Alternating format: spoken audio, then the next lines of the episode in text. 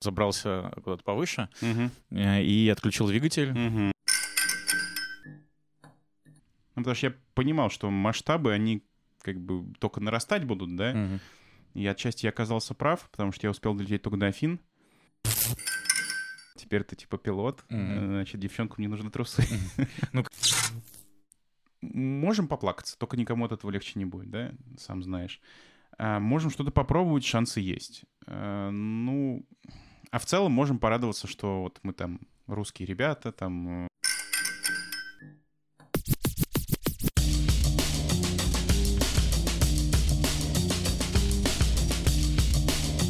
Непростые люди.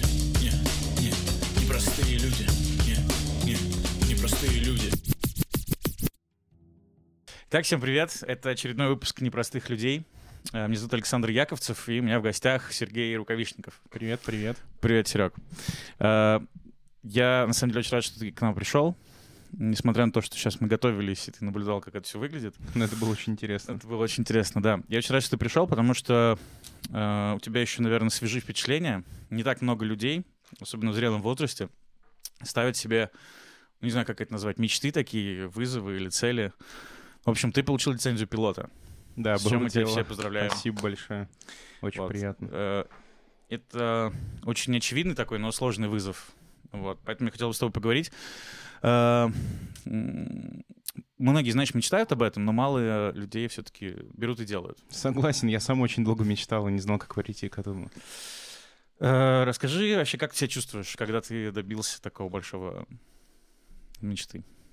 Слушай, э, я расстроился. я осознал, что вот э, этот час последний, ну не последний, крайний, я отлетал его, мне надо возвращаться домой. А, Мне так нравилось вообще летать, что я думал, что круто бы продолжить, продолжить и продолжить. Я знаю, что продолжу, но вот э, само осознание того, что вот это путешествие, оно подошло к концу, все-таки я расстроился. Хотя я думал, что я буду очень-очень счастлив. Мне, кстати, тоже, мне кажется, всегда такое бывает, когда я на права сдавал, я помню, мне говорят, ну все, выходи, типа ты сдал. Свободен. М, Да, и я выхожу из тачки, иду к метро, бульвар Дмитрия Донского. И что-то не И хватает. знаешь, я вроде так, я там, а я сдавал, типа, ну, год. То есть я там приходил, что-то не сдавал, пересдавал, вот это все, год у меня длилось. И какое-то опустошение. Я тоже думал, что я должен сейчас быть рад. Я вроде рад, но какая-то такая грусть. Что, а что дальше? Вот, ну, то есть...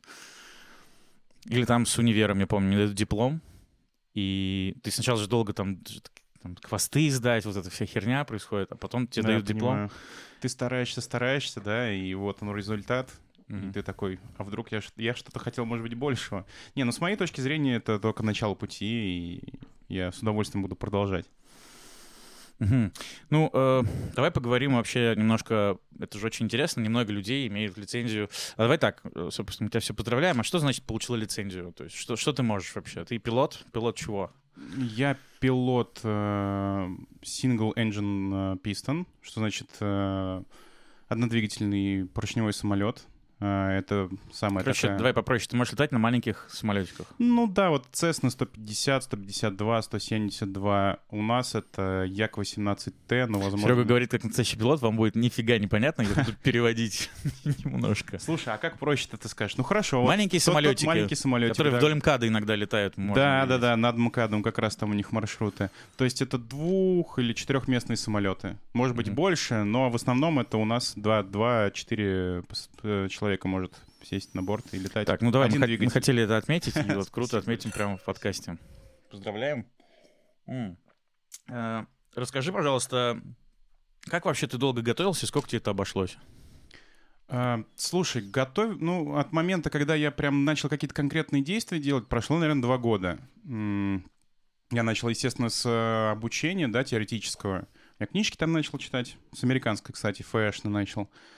Но потом пришло осознание, что нужно получить европейскую лицензию. То есть получилось, что я вот а, до практики у меня прошло год и 10 месяцев. Практика заняла полтора, чуть-чуть больше, чем полтора месяца.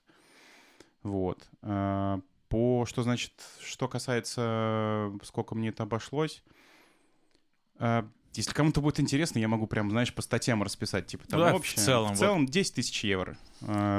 Ну, я понимаю, что уже как бы немного другие деньги, но... Ну, в евро они те же самые. Ну, я боюсь, что у них тоже все подорожает, Мгм. потому что ребята уже говорят, что у нас там и топливо подорожало.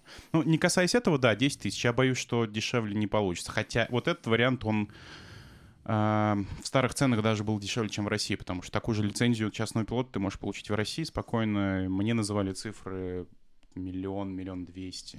Мгм. Вот.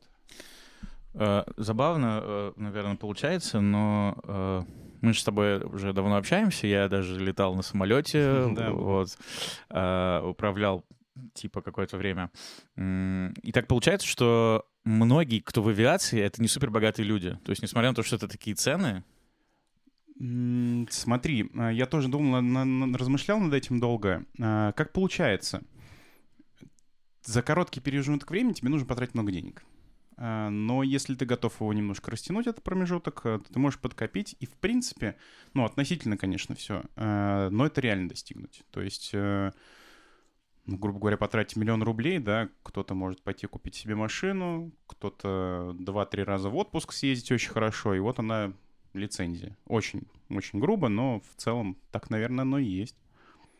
А а как вообще тебе пришла эта идея? Почему именно вот летать? Слушай, ну я симер с детства. я еще, по-моему, в 2004... Симмер — это любитель симуляторных игр. Да, да, да. У меня с- э, на У компьютере нас был- э, пожилая аудитория 35-летних. ребят. Так вы тем более должны знать этот Flight Simulator 2004 года, когда ты там очень сильно стараешься, чтобы он загрузился, и видишь просто пиксели. Ну, ну прикольно. А, Со школы нравилось э, за компом полетать на самолет. Да, игра бесцельная, но само ощущение классное. Вот. Ну, а в детстве там конструктор, знаешь, там собирал лего, тоже самолетик. Вот. А как-то потом раз и жена меня затащила, говорит, Сергей, слетай. Я слетал на маленьком самолете. Да, прикольно. Еще хочу сказать, э, вот, кстати, мне слово «паразит» — это прикольно. Знаешь, когда кто-то говорит реплику, я говорю «прикольно». Ну, я правда так думаю, но каждый значит, раз не паразит. на записи звучит это, знаешь, прикольно. Классно. Прикольно.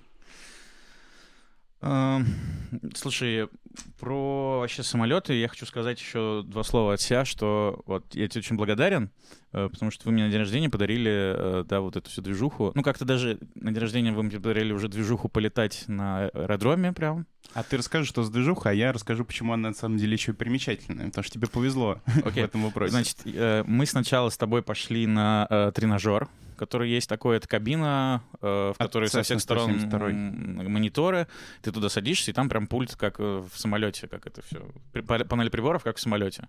Там специально обычный чувак садится и с тобой там показывает тебе, как чего. да, причем делать. такой commercial pilot, который... э, Причем крутой чувак. Да. Да. Э, Вот. И, собственно, я там покатался, а потом ты говоришь, ну, кажется, ты готов, и мы поехали на аэродром, вот, где мы, э, ну, не знаю, именно не будем, наверное, называть, да? э, Или, или Ну, можем? ребятам скинем ссылку и захотят, добавим. Захотят, добавим, да, вот, короче. И прилетаешь на а, аэродром, и уже с тобой садятся в нормальный самолет. Правда, был очень маленький какой-то. Это был Аэропракт Аэропракт. 22. Он прикольный тем, что... э, ну, он пободрее чутка, чем та Cessna, Мгм. на которой ты учился. М. Вот, и мы, короче, в нем сидим, летим, и в какой-то момент он там в полете мне дает там, штурвалом что-то поделать. Ну, у меня было прям супер ощущение. А, У меня там есть, кстати, чуть дальше разговор про страх полета, но я хочу сейчас об этом поговорить. Наверное, вот одна из, один из страхов, как мне кажется, он может быть как в аэроиндустрии, так, не знаю, в авто или где-то, это отсутствие контроля какое-то. То есть ты как бы садишься и ничего не можешь делать, ты доверяешь свою жизнь кому-то. Вот. И поэтому, когда летишь с- за рулем, с- со штурвалом, точнее, самолет, или едешь за тачкой, ты примерно понимаешь, что тут все зависит от тебя. Мгм. И как будто бы это дает тебе иллюзию контроля. Э, Ну, почему иллюзия? Потому что, наверное, ты все равно не все можешь контролировать, но кажется, что уже много чего можешь контролировать, поэтому чувствуешь себя спокойней. А когда ты там э, летишь, например, в небе, ты не можешь любой момент сказать, ну все, ладно, сорян, ребят, я выхожу. Или то же самое у меня было в дайвинге. Вот я летать, э, ну знаешь, я иногда боюсь почему-то с- бодуна, почему-то мне иногда становится немножко сыкотно. То есть в целом я не боюсь, но так иногда э, боюсь.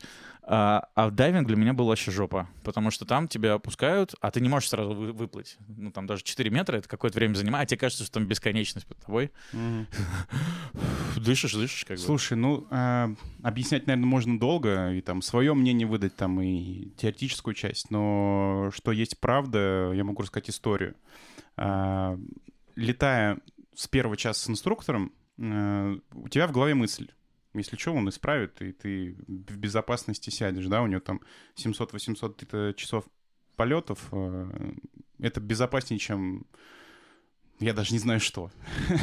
вот. Но стоит тебе на 20 часу или там на 15 сесть в соло, все вот это вот улетучивается. Хотя первые 15 Давай, часов... соло — это когда самостоятельный первый полет. полет, да, когда ты садишься Без чувака в кабине. один Мгм. вообще, и все, что ты можешь, какую помощь ты можешь получить, это от твоего инструктора, который с рацией стоит внизу. Мгм. Максимум он тебе подскажет, что ты неправильно делаешь.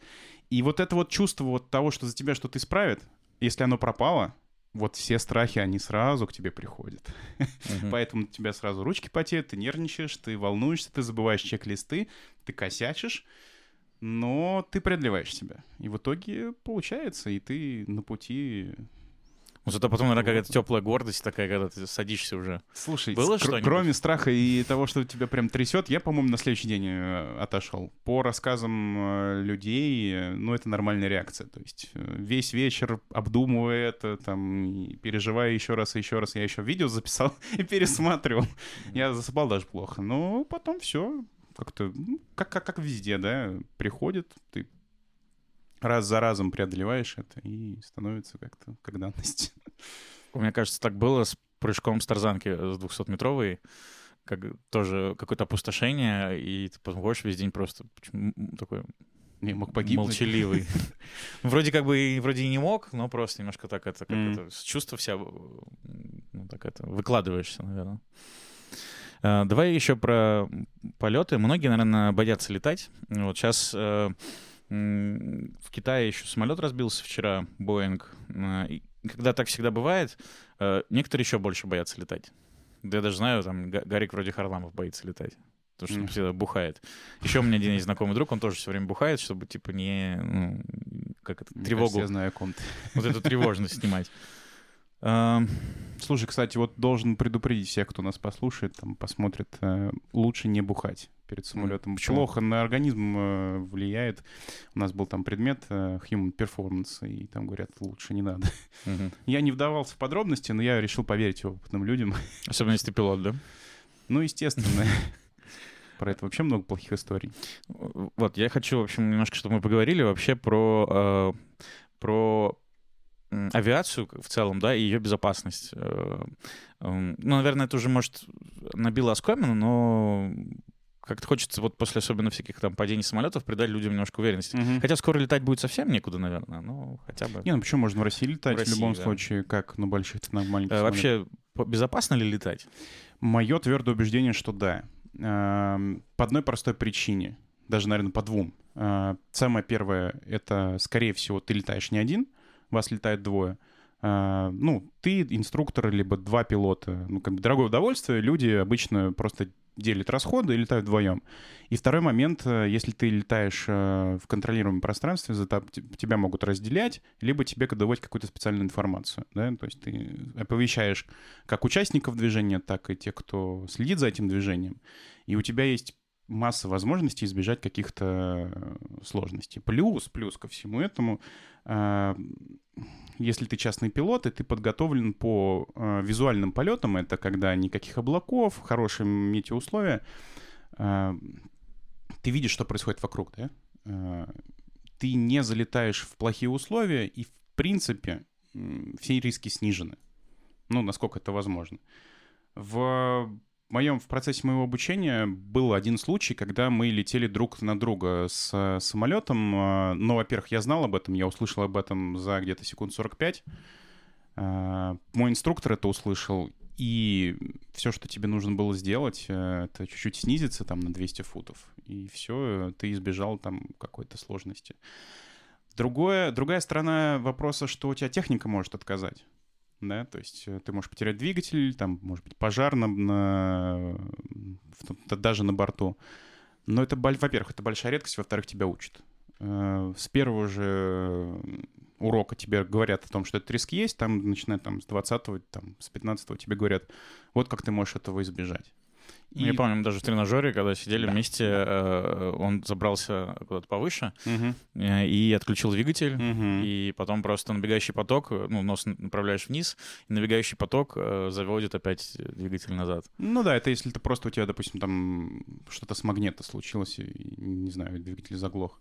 Но, допустим, если у тебя даже самое страшное произошло на борту, э, пожар двигателя, да, у тебя есть все возможности, во-первых, этого, этот пожар, э, ну не то чтобы потушить, но прекратить, да, тебе достаточно там выключить клапан подачи топлива, э, дать полные обороты, чтобы сгорело все, что там могло сгореть, и у тебя остается крыло.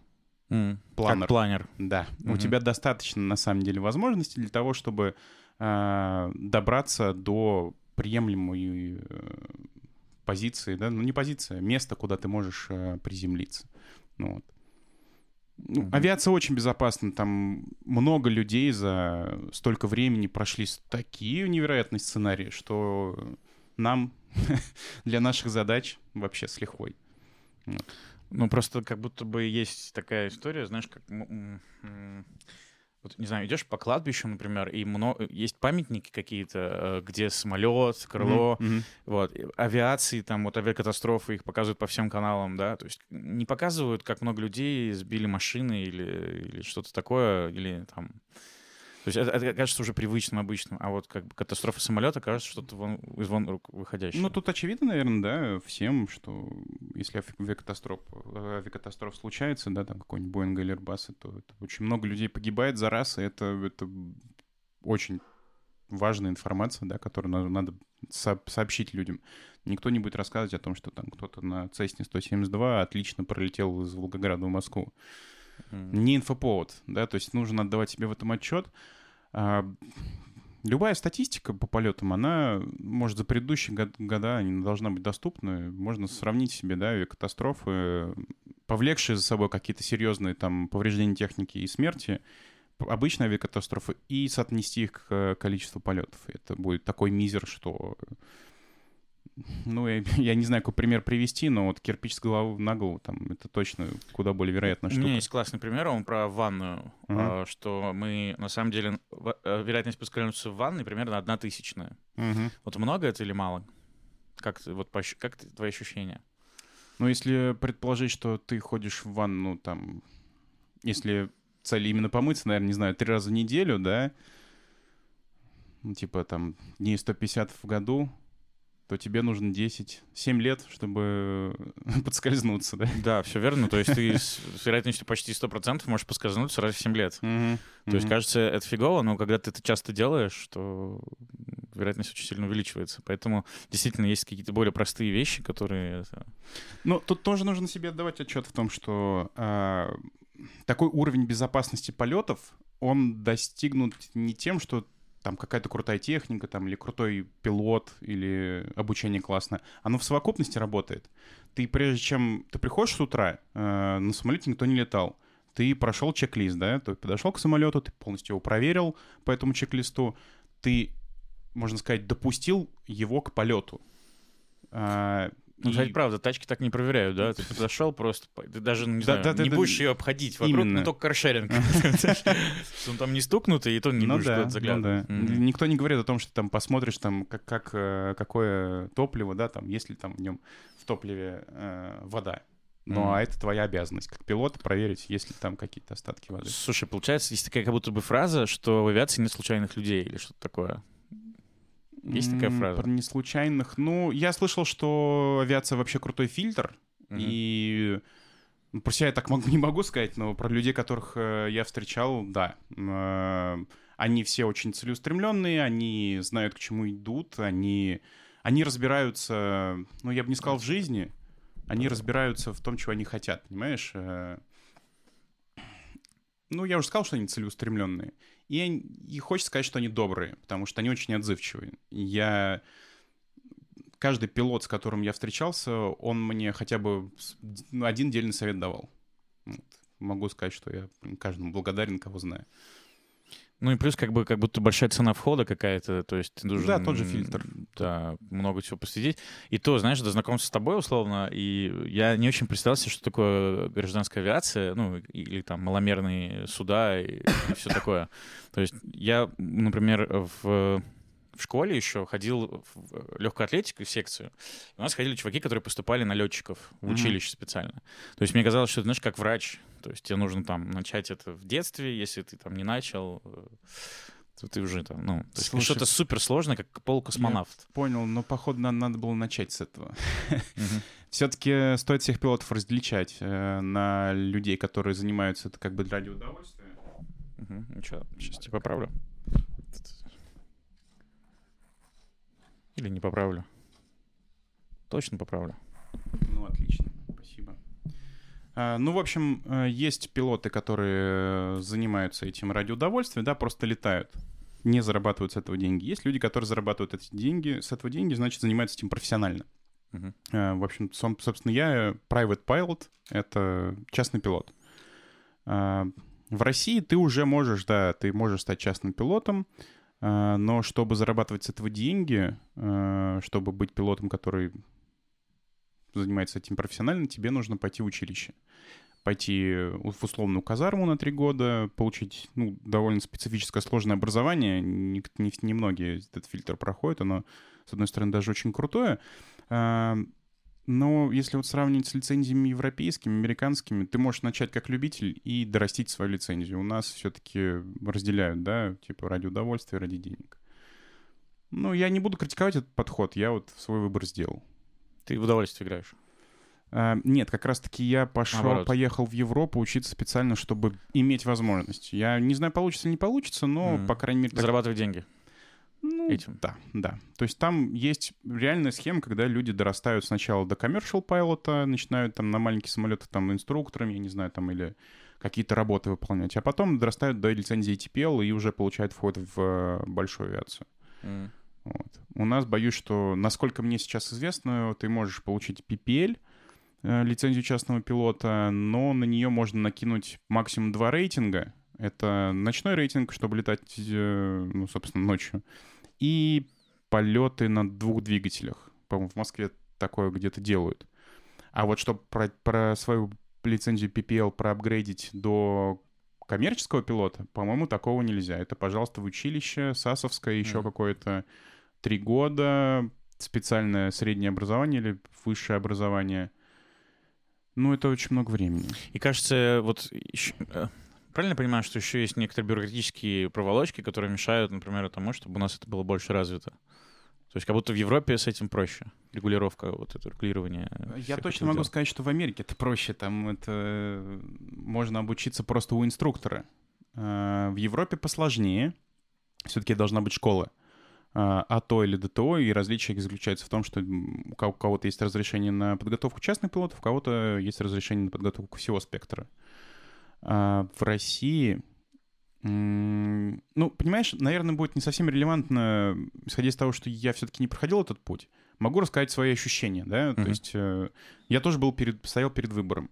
Я полетал э, где-то там на севере на каком-то аэродроме зам, замкадом, э, и пилот-инструктор, дядечка такой в летах, ну, прям профессионал, ас видно прям сразу, то есть ты понимаешь, когда в процессе участвуешь. А, и он говорит, слушай, если ты хочешь научиться летать, вообще без проблем, приходи, я тебя научу. Я так обрадовался, что побежал, э, поехал домой, скоренько начал изучать. А что, как, почему, и почему вот он мне назвал там такую-то цифру. Я пришел к выводу, что все-таки, ну, он не имеет права меня учить, к сожалению. То есть, если мы встретились с ним в Америке, то я бы уже завтра приступил бы к обучению. И в итоге я получил бы эту лицензию частного пилота. Uh-huh. В России э, люди э, много делали, по-моему, частных пилотов и, возможно, коммерческих до произошедшего в Щелаве, если я не ошибаюсь. Напомни, что это было. Э, это коммерческая организация, по-моему, она была такая одна в Челябинске, которая выдавала коммерческие лицензии. То есть в ней можно было доучиться на коммерческого пилота. И также параллельно они выдавали многим пилотские частных пилотов лицензии. Но начали происходить... Э, произошло несколько событий. Э, разбились самолеты, у, э, у пилотов которых были лицензии вот как раз вот, вот этой компании. Мгм.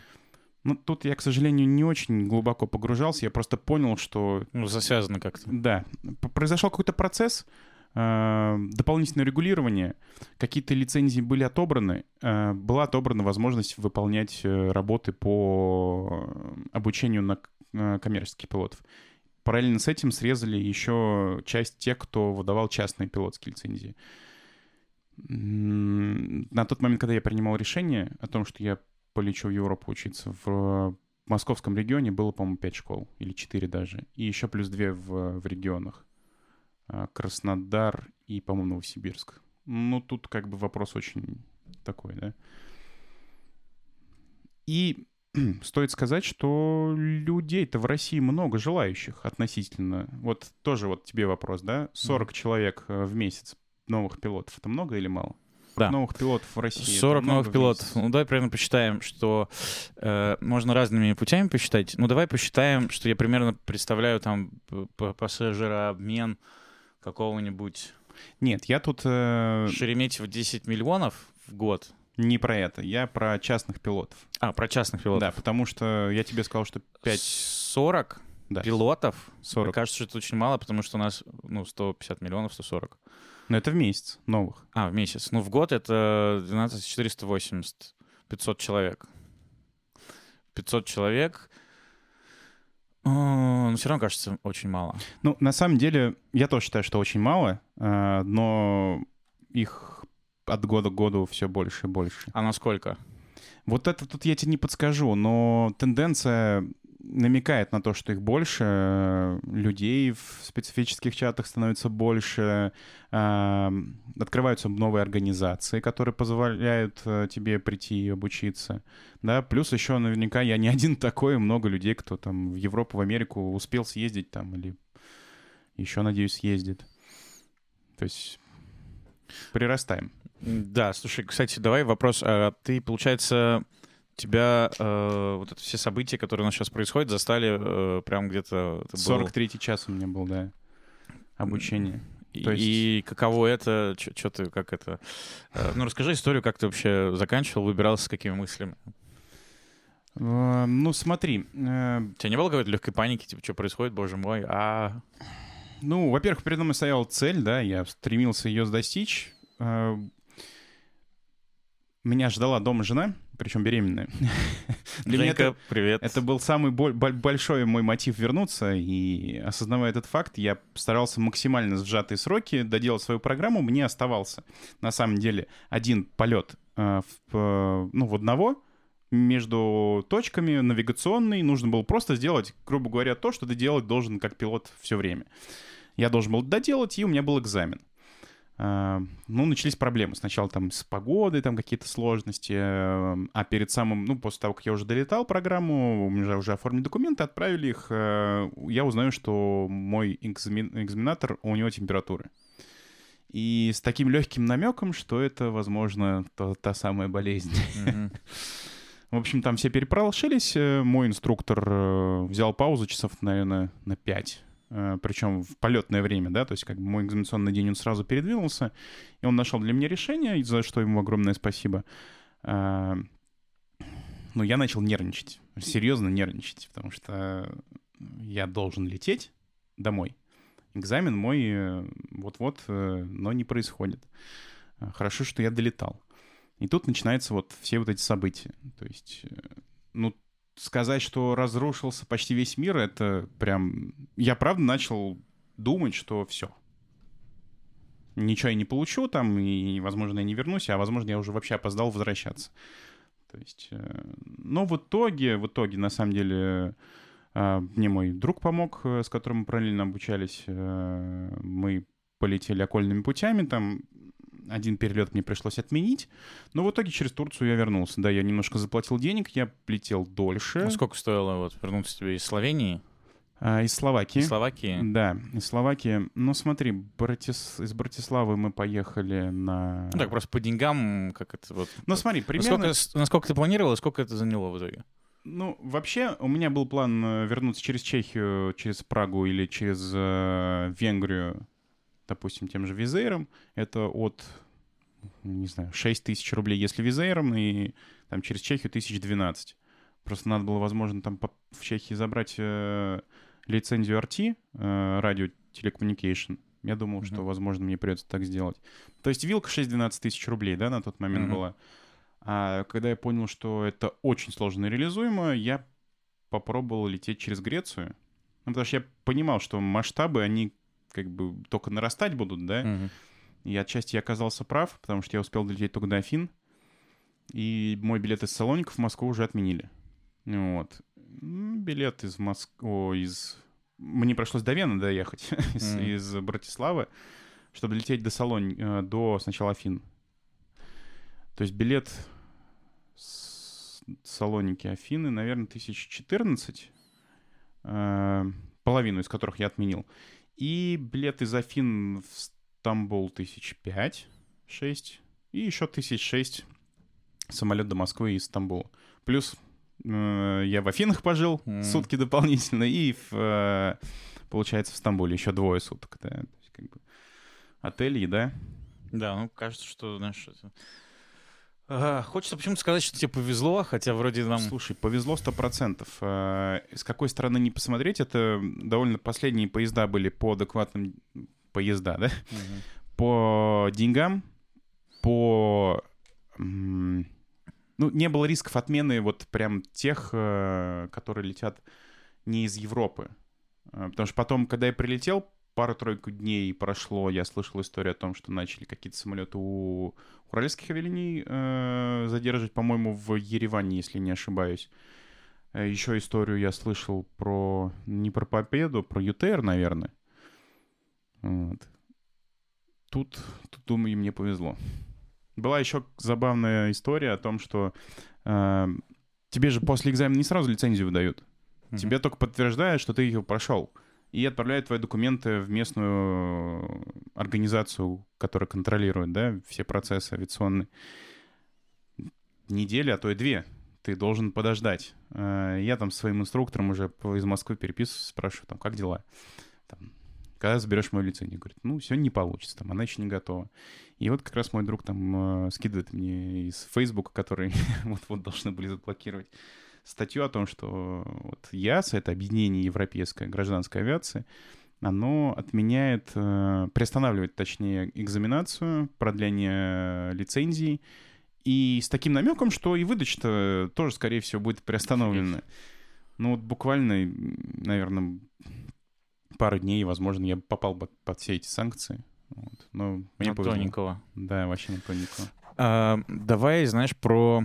Еще поговорим вообще, а сколько стоит самолет? Потому что, ну, знаешь, как бы, вот как с пилотами тяжелая история, что это долго учиться, а училище и прочее.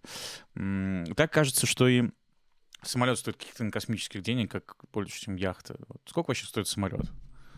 Ну, понятно, что мы говорим про вот самолет, Ну, да, как- минимальный как вход, машина смотри, такой, э, небольшой. окей. Э, Могу рассказывать только то, что он про, про то, что анализировал, и это все старые цены, да, до всех этих событий. Полтора миллиона — это вот чтобы сесть и полететь. Но это от. И это будет, скорее всего, двухместная Цесна. Сейчас можно, наверное, на коэффициент 1,3 спокойно умножать, но я бы не советовал закладывать вот такие цифры. Я бы все-таки, если есть цель купить самолет, то я думаю, что нужно где-то миллиона два с половиной. Ну, кажется, что это уже немного, потому что Hyundai Solaris стоит 2 миллиона. Слушай, да, э, но проверь сейчас цены на самолет, наверное, они тоже как-то поднялись. Наверное, но я говорил, поднялись. Но все равно что-то кажется, ну так, типа, это Смотря как иномарка, сравнивать, как да? хорошая иномарка. думаю, да. да. То есть плохенький, плохенький самолет или неплохенький? Нет, это самолет, э, ну, за полтора миллиона в старых ценах ты получил бы плохенький самолет, но что такое плохенький, да? То есть... Вот э, в тачках примерно понятно, да, есть там, во-первых, ну, давай БУ, сравнение какое-нибудь. БУ какие-нибудь старые, вот, например, Мгм. знаешь, есть какие-то там, ну, вот, не знаю, там, 2000 года Toyota какая-нибудь, 2005 Мгм. Вроде надежная, вроде там они а, там миллионники были или что-то такое. Есть там сейчас Солярис новый стоит, вот, да, там 2 миллиона. Ну, нов- есть новый вот- Солярис, наверное, будет стоить миллиона четыре, и это, наверное, какой-нибудь будет сборный кит, который ты закажешь с такой же Словакии. То есть самолет, самолет Солярис будет стоить 4. Я думаю, что навряд ли у тебя получится новое, что-то дешевле четырех, которое будет хорошо летать. Мгм. Да вообще новые дешевле 4, наверное, нет. А есть, ну, можно и БУ убрать, и нормально, как с тачками. Смотри, прикол э, самолетов, он заключается в том, что они от тачек отличаются классной штукой. Э, это все-таки обслуживанием. То есть ты можешь купить старый фюзеляж, Cessna 70-х годов выпуска. Это будет отличный самолет. У него лета... э, характеристики летные будут крутые. Ты будешь им легко управлять. Ты сможешь его хорошо посадить там, э, и он будет просто в обслуживании. А, Второе прикольное отличие то, что у самолетов двигатель и пропеллер, они ты вынужден их обслуживать, да? Э, Иначе ты не проходишь сертификацию. Допустим, там условно там 1000 или 1200 часов самолет, э, самолет отлетал, то есть его мотор отработал эти, эти часы. Это, считай, прям полная переборка двигателя. То есть берем два самолета одинаковых, 70-го года, года Cessna там 152. Один будет стоить полтора миллиона, одинаковый салон, М. состояние покраски. И такой же самолет, но у него там двигатель там прошел там 100, 100 часов после оверхола, а у предыдущего там 1000 часов. И разница будет процентов 40 в стоимости. Прям гадалки не ходи. Ну, в тачке тоже, в принципе, двигатель... э, Ну, в та- кто в тачке перебирает двигатель? Ну да. Ну, я бы скорее к этому времени там 200 тысяч и скинул, да, там выбросил ее. А здесь все-таки люди, люди следят, понимаешь? То есть э, найдешь хороший самолет, возможно, за него стоит переплатить. То есть нет такого, что ты купил самый дешевый и развлекаешься. Нет, есть вилки. Так, ну давай, значит, э, 2 миллиона, 4 миллиона, условно, да, вот э, бэушный и в старых ценах, я думаю, это было реально. Сейчас А, Окей, а про обслуживание? Сколько стоит обслуживать? Ха. Ну, это все зависит от того, сколько часов ты летаешь в месяц. Я Есть просто... понятие, да? Просто для обывателей нас Мгм. всех просто понимать. Вот, например, Я э, понимаю. у меня у знакомой лошадь есть. Вспоминаю себя, а, когда я задавался такими вопросами. Ну да, и обслуживание даже лошади стоит денег, там да- даже, даже кошки стоят денег. Вот сколько стоит самолет? Ну, давай от- отталкиваться от э, тогда от добывательских возможностей, да, вот э, когда я просто арендовал самолет для того, чтобы покататься, дешевле, чем там 12-14 тысяч рублей в час, практически нереально было найти. Полет на обучение мне обходилось там, по-моему, в 140-135 евро в час. А, ну, в принципе, можно сказать, что это средняя цена, да, вот такая минимально средняя. Если То у тебя самолет уже свой, самолетов в часах меряется. да? ну, конечно. Сколько а, ты летаешь, и, и пропорционально этому... Я думаю, что к этой, к этой цифре стоит подводить, потому что, понятно, да, есть затраты на бензин, есть э, затраты почасового ресурса двигателя. Ну сколько стоит затраты на бензин час полетать? Керосин. Ну, там, в зависимости от того, керосин ли это, А, там дизель быть, э, ага, или, или разные 95-й типы. бензин, да? Ну, смотри, я думаю, что меньше... э, да, можем разложить с тобой попробовать, да? Ну давай просто мы не, не в деталях, тут сейчас не требуется Мгм. четко, просто по ощущениям, там, типа, десятка. В месяц именно, да? Ну, Ну, вот. если бы... Вот в моем идеальном мире я бы летал бы часов 10 в месяц. Мгм. Я думаю, что это был бы мой самолет, который мне пришлось бы де- держать в ангаре. Я боюсь, что... Ты купил его за 3 миллиона, например. Мгм. Да, да. я Нашел бы хороший вариант. И сколько бы ты платил, получается? Вот Я думаю, летать 10 часов в месяц. Дешевле 50 тысяч рублей в месяц мне бы это не обошлось. Это затратами на хранение, обслуживание и бензин. Да, то есть летный час бы мне обходился, наверное, тысяч в семь. Остальное я бы тратил бы на хранение, на дополнительные не такие нетривиальные обстоятельства. Там, знаешь, купишь какую-нибудь штучку для Ну, него. кажется, тоже не так много. Ну, Ну, Кажется, по ощущениям да? как-то. Кажется, 50 тысяч в месяц, нет. и иметь свой самолет. Правда, ты уже женат, у тебя ребенок в покое. Девчонок можно было, прикинь, как снимать, да? Ну, первый пе- первая мемная фотка от э, моего инструктора э, про пилота была. Теперь ты типа пилот, э, значит, девчонкам не нужны трусы. Ну, кажется, что да, есть такое, вот, как бы, любите Ну, это девушки. надо, надо девчонок спрашивать. Ну, Вот мы и спросим, девчонки, летчики, это сексуально? Но летчики явно умные люди. Ну, в том плане, что они разбираются в чем-то. Да, большая проходной балл нужно набрать. А, окей. М, Вот еще вопрос. Давай так. А, Просто я, наверное, с авиацией как-то связан, н- потому что у меня отец, которого я, правда, один раз в жизни видел, летчик, вот, ну и как-то мама меня водила на Макс, ну и вроде как бы авиация мне нравится. Плюс я учился на э, физика, пускай геофизика. Но вопрос следующий. Я до сих пор сталкиваюсь, что многие не знают, что за волшебный дядька позволяет самолетам летать. Ну так, так вот ответ, магия. Магия. Вот расскажи про эту магию. Что, что за волшебный дух э, поднимает самолеты в воздух? Слушай, ну... Нарвусь- можно прям нарвусь на максимально. Про- вот для вариант- пятилетнего, простой какого? не вариант пятилетнего, а пятиклассника. Э, Как оператор, э, типа пилот, могу сказать, что это разница между давлениями воздуха, который проходит через крыло. Если мы представим себе крыло, оно... э, Вот давайте дам э, давай. эту штуку. Э, Давай еще одну тогда. Давай еще одну, сейчас подожди. Я отдам, не переживай. Да нет, тут, у меня же тут вопросики, тут надо все. Ну ладно, вот эти две бери. Я их не сломаю. Да может, А, Самое интересное, что крыло-то оно на самом деле интересной формы, да, оно такое каплевидное, можно сказать. Не знаю. Знаешь как, нужно показывать вот в камеру, Ну, вот, наверное, вот туда. с одной стороны вот так вот, да, набегает воздух, с другой стороны она вот такой вот формы. То есть вот эта часть верхняя с- нижней, они отличаются друг от друга. А, Крыло проходит через воздух. Ну, можно представить, что, допустим, сравнить воздух с водой, да, ну, в воде мы все плавали. Э, А, ну, кстати, руку высовываешь в машине в, в окно и тоже чувствуешь, да, какая-то сила влияет на тебя. Точно так же крыло, оно пробегает, точнее, воздух набегает э, на крыло, и создается разница в давлении, что, собственно, и заставляет это крыло подниматься. Да? То есть, Можно я тогда перефразирую? Э, Значит, из-за формы... От... Подержи его так. Из-за формы э, крыла, специально подобранной, В том числе, но скорее просто из-за того, что оно, это какое-то тело через... э, воздух идет так определенным образом, что он толкает самолет снизу вверх.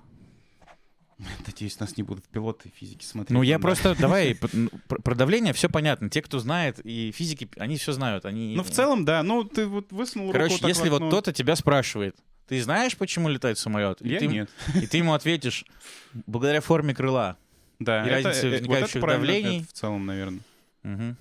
То есть крыло, И, соответственно, чтобы эта вся конструкция работала, э, нужна определенная скорость, да, вот чтобы набегание ну, потока конечно, воздуха. без скорости ты ничего не сделаешь в, в полете. Это одно из То есть правил. самолеты летают благодаря двигателю и форме крыла. Если упростить, да, для, для пятого класса. Ну, скорее скорость. Двигатель, который тебя и, разгоняет, и Да, крыло, которое... под- в первую очередь. И в какой-то момент, как бы разгоняя, у тебя возникает вот эти разница э, сил, то есть из-за формы крыла снизу начинает давить на крыло, и самолет держится в воздухе. Ну, грубо говоря, да, ты набираешь там, условно, там 100 км в час, этого уже достаточно для того, чтобы форма твоего фюзеляжа и крыла заставляла твое тело, самолетное тело, подниматься, а не двигаться как машина, да, да. Мгм. Ну и потом накрыли всякие штучки, да, которые уже позволяют, это все видели, наверное, Да, это, слушай, это отдельный вообще разговор, да, это органы управления, э, которые позволяют тебе поворачивать самолет вокруг трех осей. Мгм. А, да, ну, надеюсь, всем понятно стало. Потом пересказ. Нет. Потом, надеюсь, твои э, слушатели обязательно тебя через там полгодика-годик э, уже, может быть, лично там или в комментариях обязательно спросят какие-то дополнительные э, вопросы. А ты сам сможешь на них ответить, и... потому что, надеюсь, ты пройдешь этот путь. Я надеюсь, я сейчас, знаешь, какой прохожу путь, что э, мне теперь не обязательно все самому, я могу теперь позвонить, и теперь, сейчас, секунду, у меня есть телефон. Алло, Серега, тут вопрос. Э, Так, у меня э, э, заканчиваются заготовленные вопросы, есть еще не заготовленные. Ну, по заго- заготовленный... э, ты же понимаешь, да, нужно выстраивать интервью, там, ты сначала сидишь, там, думаешь, с этого начнем, потом про это поговорим, здесь должна быть кульминация, вот, а тут еще такой момент лиричный. Вот, это лиричный момент. Так. Какие у тебя дальнейшие планы? Какая следующая большая мечта? Ты человек, который, видишь, умеешь достигать... Слушай, я поставил перед собой несколько целей, и одна из них, которую я еще не достиг во всем этом процессе, это обязательно в Европе с женой полетать э, над какими-то, может быть, э, горами. Э, Я имею в виду, может быть, там север Италии, а может быть, над островами это Хорватия. Вот это прям, несмотря на всю ее там возможную боязнь, ее посадить, взлететь, полетать. Ну, это, можно сказать, туризм, да, вот такой авиационный. Вот. В идеале, конечно, обучиться и сделать все так, чтобы с этого деньги зарабатывать. Но не так, чтобы там, бежать за этим, а чтобы это все-таки удовольствие было. Думаю, так. Ну, это круто. А, Это Шерри, это ее, на самом деле, подкаст. Вот. Мы тут просто челить. А, Ну, круто, я ожидаю, что тебе все это удалось. Спасибо большое. А. постараюсь. Да. Конечно, грустно немножко, что вот наше текущее обстоятельство, и как будто бы э, возможностей уже меньше, то есть как-то... Я вот планировал Черногорию летом, например, и тоже уже непонятно. Ну, насчет Черногории, мне кажется, у тебя все шансы. а Так, в целом, ну, что мы можем сделать? Не унывать? Постараться? Да. Ну, давай, знаешь, мы, чтобы не только про авиацию, потому что вот ты спрашивал меня, какой формат вообще передачи, а его Мгм. нет. В том плане я просто говорю про то, что интересно, и иногда кто-то это смотрит, за что им благодарен. А, Я еще хочу с тобой поговорить. Вот как бы у тебя есть ипостаси Серега пилот теперь, да, вот. А есть еще Серега бизнесмен, предприниматель и вот это все. давай чуть про это поговорим. Давай. Опять-таки, ситуация начала меняться. Что ты вообще думаешь? Что, как, какой бы ты для себя, может, решил, что сейчас надо делать? Надо закрепляться за новое, там, издержки или смотреть возможности? Что вот, как ты думаешь сейчас вести себя в плане предпринимательства? Слушай, лично для меня, для моих установок изменений никаких не произошло. То есть я должен наращивать свои компетенции, я должен продолжать э, заниматься тем, что делаю, и масштабировать это. Ну, может быть, специфика просто моего бизнеса об этом говорит, но я для себя как поставил цель там достигнуть определенного результата. Я, к сожалению, к ней еще пока не пришел, но все, что я могу сделать для того, чтобы прийти, это развить свой человеческий капитал, стать э, более эффективным, тратить свою минуту времени более, ну, чуть-чуть более, чуть лучше, понимаешь? А, Для этого чему-то обучиться, что-то узнать, с кем-то пообщаться. Думаю, вот такой вот должен быть путь. Но в целом открывается масса возможностей, да, то есть как бы все, кто ушел или приостановил свою деятельность, это все-таки они занимали рынок не просто так. Вот. э, Люди, кто по каким-то причинам с ними не мог, не хотел, не получалось конкурировать, они могут сейчас э, заполучить этот кусочек небольшой или большой. Думаю, сейчас время вот как раз проявить всю свою инициативу, все свои навыки, компетенции. Вот. Я был бы рад тоже развиться, да. Что делать конкретно? Ну вот на самом деле продолжать обучаться, да. И применять, обязательно применять свое какое-то новое знание. Получится хорошо, не получится, ты пробовал. Молодец. Можешь быть собой доволен. Мое мнение. Да. Ам. Мне как-то грустно почему-то об этом всем говорить. Вроде, с одной стороны, весело, а Ну а как? Ну, всем нам грустно. Кто может У меня, знаешь, наверное, вот я не могу понять, мне, например, повезло или не повезло, вот, потому что я тоже, знаешь, как долгое время си- сидел просто у меня что есть, то есть. Ну, в плане бизнеса, знаешь, его можешь сильно развивать, можешь не сильно развивать. Как, когда он уже есть, он, ну, вот, это как на работе, когда ты долго работаешь. А тут вот я вот занялся сейчас этими подкастами, фигастами, да, скупил технику. И вроде, с одной стороны, мне повезло, потому что я купил ее до, начал покупать до Мгм. подражаний, и, типа, у меня вроде все есть. Кроме шнуров, которых, как всегда, не хватает, еще не замечал. А, а с другой стороны, сейчас закрыли инсту, сейчас закроют YouTube. И что, блин, делать? Одноклассники Рутуб. Ну, одноклассники, Рутуб, да. Ну, то есть, по идее, получается, что для предпринимателя пофигу, что закрыли, да, ты просто пере... ну, будешь в другом месте это делать. Ну, слушай, мы оба с тобой знаем, что все строится все-таки от спроса, да, а не от платформы, нет твоего Мгм. желания. Ты либо подстраиваешься под него, либо, либо ждешь. Просто, наверное, знаешь, получается в каком-то смысле испытание новое. То есть я думал, что это про то, что я сейчас делаю контент, а все будет по-старому, а сейчас Мгм. меняется мир. Получается, меняется и контент, и, и я должен, получается, измениться. То есть я готовился к одной войне, у нас нельзя это слово говорить, но я про другое, да, Мгм. как бы с собой. А тут, получается, у меня другая история возникает. То есть еще, еще и надо площадки переформатировать, вот это Ну, все. Да, мне жена об этом говорила, Чё о том, делать? что вот как бы кажется, я вот недавно закончил университет, а потом каждые несколько лет мне приходится изменять свое поведение, чтобы хотя бы оставаться на таком же уровне там или не то, чтобы развиваться. Я так крепко призадумался над этим. Ну, смотри, можем поплакаться, только никому от этого легче не будет, да, сам знаешь. А, можем что-то попробовать, шансы есть. А, ну, а в целом можем порадоваться, что вот мы там русские ребята, там э, в том плане, что мы всю свою историю проходили через всякие сложности и находили какие-то пути решения, да, там, как там это говорится, э, голь на выдумку хитра. То есть, слушай, ну я просто, не знаю, я хочу держать в, своей голове какой-то позитив. То есть глобально я на это не повлияю. Мне от этого грустно, но мир вокруг себя я могу попробовать изменить к лучшему. Я попробую. Вот чего и всем желаю. Ну, точно надо быть добрее к близким, там, с кого-то, с кем ты время проводишь, помогать. Люди часто очень отзывчивые, и это круто. Это не только про авиацию. Да. А, ну и давай... У меня есть такие вопросики, которые... Ну, знаешь, я пытаюсь соответствовать жанру, например, и, и кто-то задает блиц, как Юрий Дудь. А, а я подглядел вопрос про самоощущение людей. Вот. Ну, звучит, вопрос звучит так. Какое ты животное?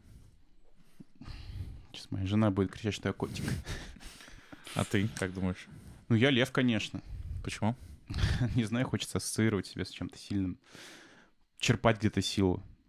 Потому что, ну, это самоубеждение, надежда. Вот. Ну, слишком много всяких сложностей. Я с тобой полностью согласен. И ты вроде разобрался с одной, потом встречаешься с другой, и хочется надеяться, что вот эта вот сила, она как-то внутри тебя есть. Просто найди способ ее реализовать. Вот. Такой ленивый лев. А, и тогда финальное. А что бы ты пожелал нашей стране? Нашей стране?